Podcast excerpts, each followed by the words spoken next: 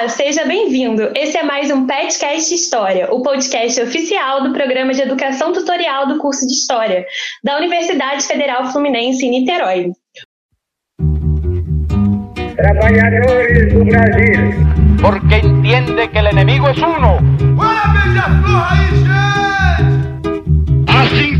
sendo, declaro fronteiras da Alemanha Oriental estão abertas. Vai todo mundo perder. Isso é uma mentira, é uma pantomima, uma patuscada.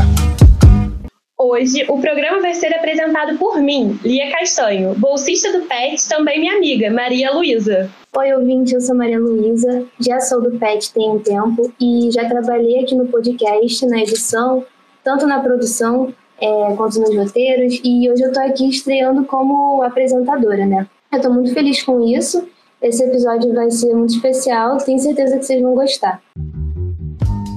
Queria lembrar você, ouvinte, de seguir a gente nas nossas redes sociais. Estamos no Twitter como arroba PetHistória e no Instagram, no Facebook e no YouTube como Pet História UF. Também não esquece de seguir nosso perfil aí na plataforma que você está ouvindo a gente agora. Então vamos lá, né? Neste programa, iremos tratar sobre a história das mulheres e das relações de gênero no período da ditadura civil-militar.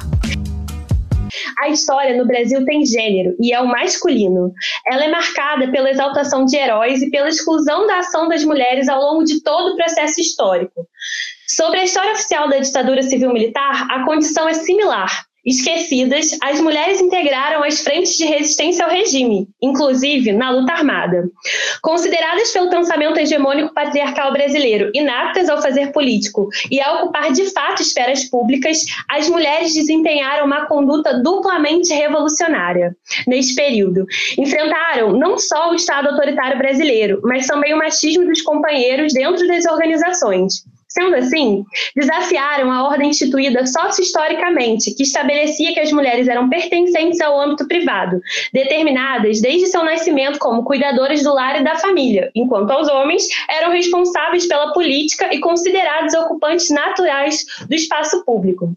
A escolha de ir para o espaço político e lutar contra a ditadura civil-militar fez com que as mulheres despertassem ainda mais para a luta pela equidade de gênero com o objetivo de dar fim à estrutura patriarcal machista brasileira. Deste modo, suas lutas políticas permeavam diversos espaços. Sua presença foi rejeitada e estranhada tanto pelos militantes quanto pela repressão representada pelos militares no poder foram desumanizadas e odiadas pela repressão, pois desafiavam e desestruturavam o papel socialmente construído e atribuídos a elas historicamente. A supressão das memórias sobre a participação das mulheres e a ocorrência da institucionalização de uma amnésia social foram parte de uma ação política organizada por diversos setores sociais, inclusive o Estado.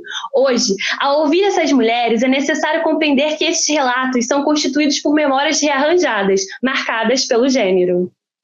Como sabemos, a ditadura civil-militar foi instaurada em 64, sem uma reação muito significativa. A esquerda, mais precisamente o Partido Comunista Brasileiro, PCB, acreditava em uma perspectiva revolucionária reformista e que era necessária uma aliança com a burguesia nacionalista para que ocorresse o pleno desenvolvimento econômico que resultaria no, no socialismo. No entanto, a oposição ao regime enfrentou de maneira brutal as possibilidades de luta sendo abolidas pelo aparato repressivo do Estado, que ia se formando com muita velocidade, né? Os anos iniciais do golpe civil-militar foram responsáveis por desestruturar a esquerda brasileira, mas não conseguiram eliminá-la. O ato institucional número 5, o AI-5, responsável pela suspensão do habeas corpus, além de outras medidas muito radicais, foi decisivo na retirada da esquerda das ruas e pelo aniquilamento das mais variadas ferramentas de luta, como protestos, panfletagem e pichações, a luta armada se mostrou como o único caminho viável para a derrubada do regime. Foi necessário, então, pegar em armas, montar aparelhos, fazer treinamentos, planejar assaltos, sequestros e articular a mobilização dos militantes para a formação de quadros e de apoio financeiro.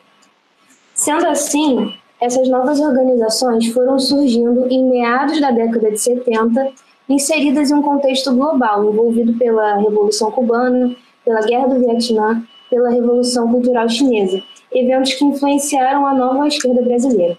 Além disso, a sociedade lidava com as mudanças culturais e de comportamento ocasionadas pelo movimento de maio de 68, que provocou o questionamento dos costumes e a quebra de padrões. Esse contexto é fundamental para a gente compreender a atuação dessas mulheres na militância. A guerrilha brasileira se sucedeu tanto nos núcleos urbanos quanto no campo. As ações urbanas se manifestaram em assaltos a bancos, expropriação de armas, justiçamento e nos sequestros de personagens é, políticos importantes dentro da política brasileira. Já sobre a guerrilha no campo, podemos relembrar aqui dois expressivos movimentos, em Caparaó, no Espírito Santo, e o de Araguaia, no Pará.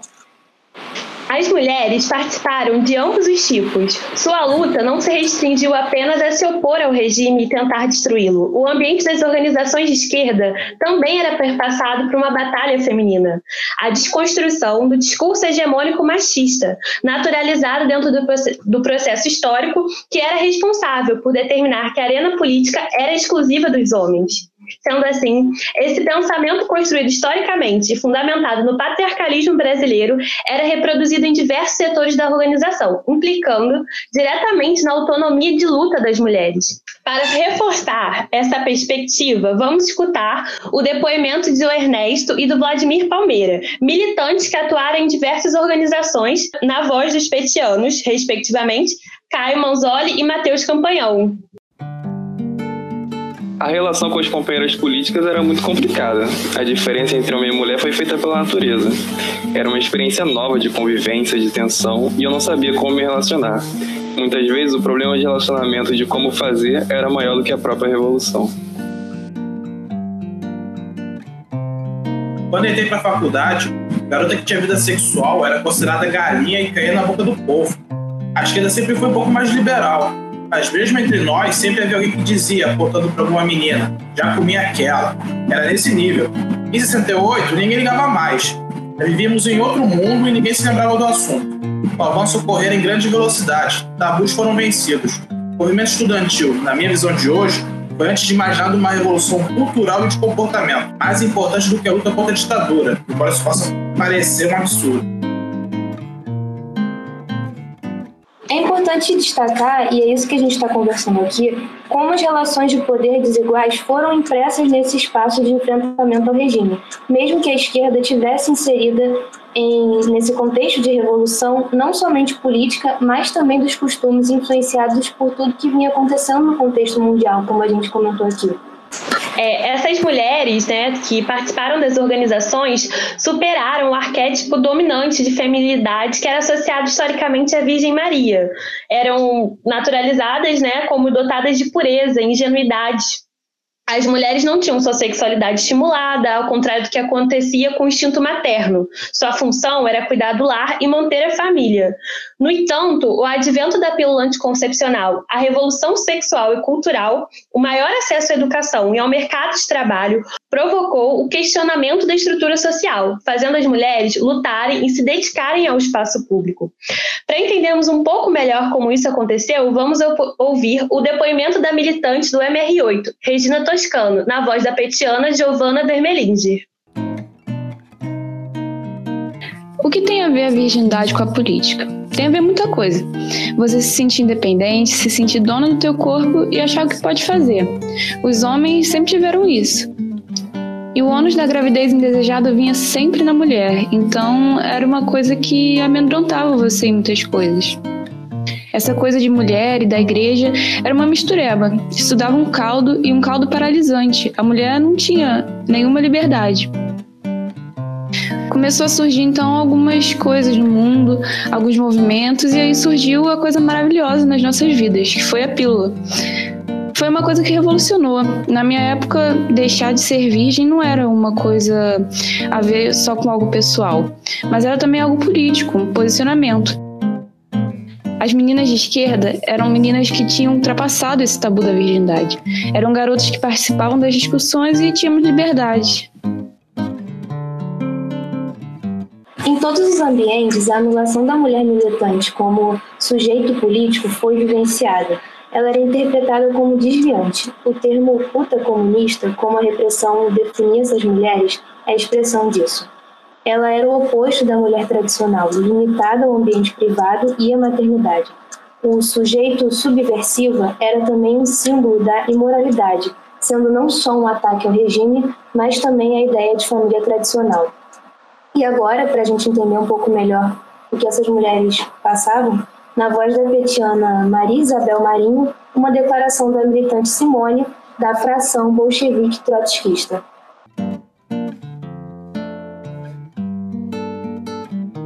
Para a repressão, a mulher militante será definida sempre como puta comunista. Eles usam uma expressão que é constante. Eles não usam teu nome, eles sempre chamam de puta comunista. A imagem da mulher como anjo ou demônio está muito presente. Em sua maioria, essas mulheres vinham do movimento estudantil e o número delas na esquerda revolucionária de 68 variava de acordo com cada organização. Isso não é só observável pelos depoimentos dos militantes, mas também através dos números dos processos realizados pela repressão. Ao partir para a análise documental, o projeto Brasil Nunca Mais examinou 7.367 pessoas processadas na ditadura militar devido à atuação contra o regime, ao apurar os casos femininos, se verifica que dentro dessa grande quantidade de militantes é, apresentada, apenas 12% eram mulheres. Para a gente entender um pouco melhor, a petiana Giovanna Teperino e o Pedro Reis vão trazer os depoimentos de uma das, das militantes do MR8, a Vera Silva, e, da, e um dos militantes da Vanguarda Popular Revolucionária, o Vitor. Eu era a única mulher no meio de sete homens. Fiz um puta esforço para chegar lá. A minha militância política foi uma batalha, porque além de tudo havia o preconceito machista. Para nós, mulheres, a militância era uma faca de dois gumes.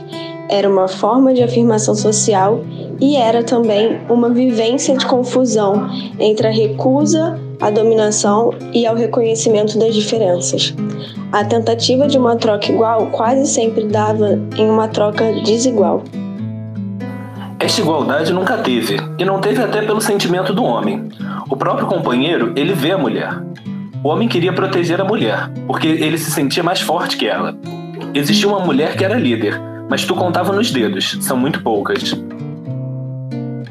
Deste modo, é viável identificar que a presença masculina dominava os espaços de resistência. O ambiente das organizações era ainda predominantemente dominado pelo poder masculino, o que implicou na continuidade da trajetória e a reafirmação do princípio sexual na divisão do trabalho. Sendo assim, as mulheres ficavam com funções secundárias: cuidar da montagem do aparelho, panfletar, da cobertura, distanciando de pegarem armas de fato ou comandar uma ação. Essa posição era determinada também pela ética do cuidado, relegada às mulheres historicamente. Então, de acordo com essa perspectiva, elas desempenhavam essas funções secundárias devido à sua natureza. Eram meigas, delicadas, serviam para cuidar. Para a gente entender um pouco como isso funcionava, a gente vai escutar um depoimento da militante Sônia Lafoz, das organizações VPR e também MR8, na voz da petiana Eduarda Monteiro. As próprias organizações questionavam a participação da mulher em determinadas atividades. Você podia ficar em uma base universitária até operária de infraestrutura, mas pegar em armas não. Foi duro ganhar esse espaço. A dominação masculina se encontrava nos espaços de resistência, apesar de Marighella chamar as mulheres para a luta, colocando essa como pertencente a todo o povo brasileiro e dotando-as de autonomia tática. Contudo, o ideal do guerrilheiro urbano e o novo homem, descrito por Che Guevara, eram dotados de virilidade e valores que apenas endossavam um modelo de masculinidade hegemônica. Outro ponto interessante é que, de acordo com os relatos de algumas militantes, dentro desses espaços, as mulheres se viam a necessidade de negar-se enquanto que era construído como mulher socialmente, abandonando aspectos relacionados ao feminino. A militante Violeta expressa essa prática justificando que já estavam em um patamar intelectual elevado. No entanto, a própria expôs sentir inveja das mulheres alienadas, como chamavam as não militantes, por essas poderem se dedicar a caprichos comumente vivenciados em suas realidades. Portanto, nota-se como era incorporada a obrigação de se aproximar da figura que era respeitada dentro desses ambientes dominados pelo masculino, né? o homem.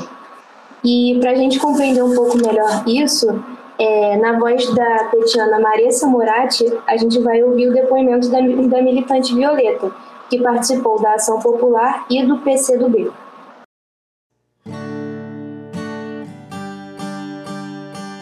A cabeça estava em outro lugar, em outra dimensão, também em relação aos envolvimentos amorosos. O tempo era só de política, só isso interessava. Fazia-se um esforço muito grande para não se ter desprezo pelas outras mulheres, as alienadas. Não se entendia como essas outras mulheres conseguiam viver, passar pela sua vida sem atuação política. Mas mesmo assim, nessa questão, os sentimentos eram contraditórios. De um lado, orgulho de si mesma por estar numa dimensão superior, e de outro, uma certa inveja daquela burrice feminina que a gente não conseguia ter.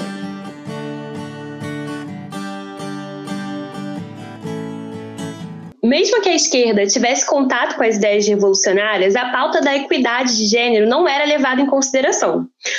Era apenas considerada um desvio burguês e até mesmo vista como divisionista da luta geral. Além da resistência em aceitar as militantes dentro dessas organizações, a condição da mulher não possuía relevância como uma pauta interna. Ao mesmo tempo em que vivenciavam as dificuldades de ocupar um ambiente majoritariamente masculino, enfrentavam também a negação das diferenças existentes entre as duas condições. Segundo as militantes, a questão da mulher seria resolvida após a Revolução, a esquerda masculina se mostrou resistente à incorporação das mulheres, reproduzindo com intensidade as relações de poder naturalizadas no sistema patriarcal dentro de seus quadros. Dessa maneira, de acordo com a militante Amelinha Teles, não valia a pena perder tempo com a questão feminina, enquanto, fosse, enquanto o homem fosse visto como um modelo ideal de guerrilheiro. Para a gente entender um pouco mais sobre essa questão, a gente vai ouvir dois depoimentos de duas militantes, Rosalina Santa Cruz, que atuou na Bar Palmares, e Esther Cooperman, do Movimento pela Emancipação do Proletariado, nas vozes de Luísa Mansur e Juliana Veloso, respectivamente. Alguns achavam que a luta da mulher era subalterna. O embate entre homens e mulheres rebaixava a luta geral de transformação da sociedade e isso me levou a achar muito importante ir para a luta das mulheres. A maioria das organizações considerava a questão da mulher uma causa menor, que só fazia parte de algo mais importante que era a luta de classes. Não podemos esquecer também do depoimento da Albertina Costa, da LN, na voz da nossa petiana Vitória Machado. Essa postura de esquerda tradicional e machista levou muitas militantes a tornarem-se feministas na época. Não se deve ofuscar o fato de que ser de esquerda ou pertencer às organizações de esquerda no Brasil abriu um sem número de possibilidades às mulheres. Sim, fazia cafezinho, é verdade, mas viajava, ia falar, aprendeu a discutir, aprendeu a fazer conchavo. Ah, aprendemos a fazer política. E tanto aprendemos, e essas pessoas aprenderam que não existiu nesse trajeto que eu relatei de um feminismo que não fosse de esquerda. Ou seja, o feminismo situa-se no campo da esquerda.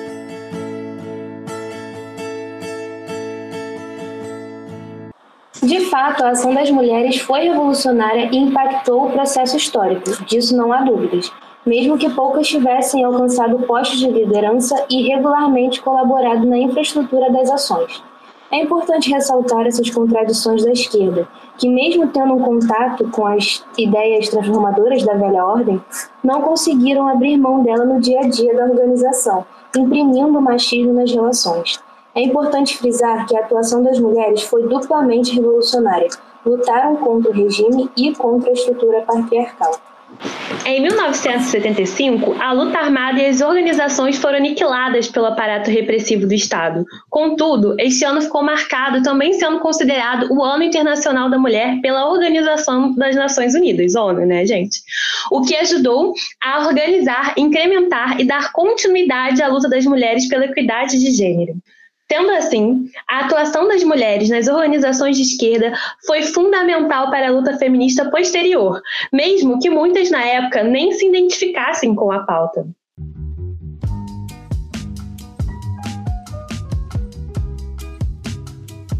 Bom, ouvinte, o episódio chegou ao fim e antes de te agradecer, eu queria te contar que esse episódio foi inspirado no meu TCC e também faz parte da minha despedida do PET. Minha participação chega ao fim e eu só tenho a agradecer a você e a todos os meus amigos do PET que me acompanharam nessa jornada e me ajudaram a enfrentar a pandemia e essa loucura toda. Obrigada, gente! Ouvinte, eu também queria agradecer por você estar aqui com a gente até o final. Continue acompanhando nosso trabalho, lembrando que nós continuaremos com nossa série sobre revoltas do Brasil e semana que vem vai ter episódio novo. É, eu queria agradecer muito a Lia por toda a sua contribuição ao PET e ao podcast. Foi um prazer apresentar esse episódio com você. É, espero que você volte algum dia como nossa convidada. E queria também, principalmente, te parabenizar por esse trabalho incrível que você fez e que deu origem aqui a esse nosso episódio. Ai, gente, eu vou chorar. É, queria também agradecer novamente ao você, ouvinte, a Maria Luísa, porque ela é perfeita, foi maravilhoso esse é o primeiro EP dela. E espero que seja sucesso. E espero voltar também, porque o PET foi realmente muito importante na minha vida.